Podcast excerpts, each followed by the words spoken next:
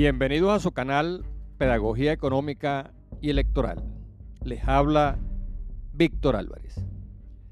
En la entrega anterior eh, iniciamos la explicación sobre los estándares internacionales de los procesos electorales. A partir del 1 de enero de 2024, Venezuela entrará en un año de elecciones presidenciales. El Consejo Nacional Electoral y los órganos subalternos del Poder Electoral están llamados a planificar con tiempo la logística de todos los pasos del proceso electoral y no solo los correspondientes al día de las elecciones. Los ciudadanos debemos estar muy conscientes de las diferentes fases y etapas del proceso electoral y contar con la información sobre los candidatos postulados, eh, sus propuestas, la ubicación de los centros de votación y la mesa en la que nos corresponde votar. La información y educación electoral es fundamental. Sin embargo, muy poco sabemos del proceso electoral venezolano y muchas veces eh, no estamos ni siquiera conscientes de cuáles son nuestros derechos políticos y electorales. La norma ISO sobre procesos electorales que comenzamos a explicar en la entrega anterior eh, nos ofrece una amplia gama de definiciones que pueden eh, ayudar a entender con más claridad si el sistema de gestión electoral venezolano está a tono con los estándares internacionales. La mencionada norma eh, define una serie de estándares eh, para procesos electorales, entre los cuales eh, se destacan los siguientes.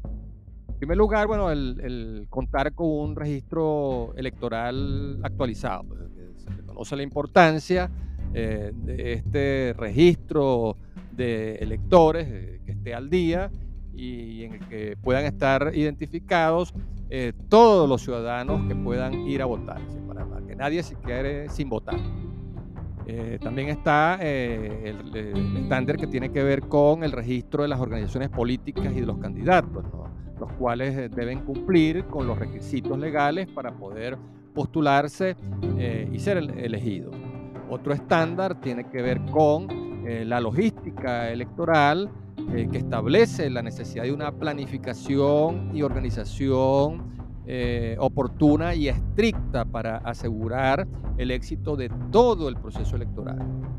Eh, también eh, se incluye como estándar lo que tiene que ver con el sufragio, pues con el, con el acto de votación, a través del cual el ciudadano ejerce su derecho de elegir un candidato u, organización política y generar la evidencia, pues la prueba documentada que sirva luego para verificar el voto de cada elector. Otro estándar internacional tiene que ver con el recuento y la declaración, el, anuncio de los resultados. Este proceso tiene que ver con el conteo de los votos y el poder electoral es el único autorizado de anunciar los resultados finales.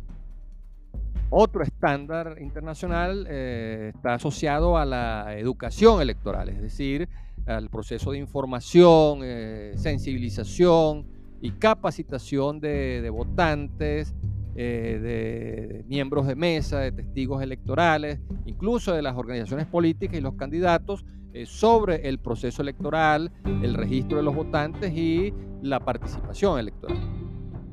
Otro estándar se refiere a la fiscalización del financiamiento de las campañas electorales.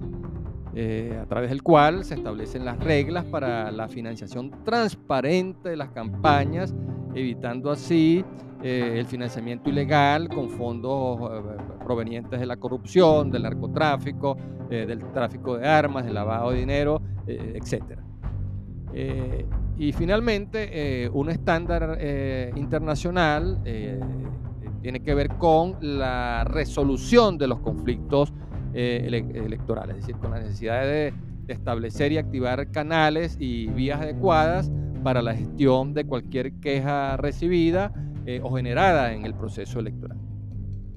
Sin lugar a dudas, eh, la implementación de un sistema de calidad en el poder electoral venezolano, según la norma ISO que hemos explicado, es una tarea pendiente en Venezuela y sería de gran utilidad para que los electores, eh, organizaciones políticas eh, y la opinión pública nacional e internacional certifiquen la transparencia y legalidad de los procesos electorales, la validez de los resultados y la legitimidad de los ganadores. Hasta aquí nuestro análisis. Habló para ustedes Víctor Álvarez.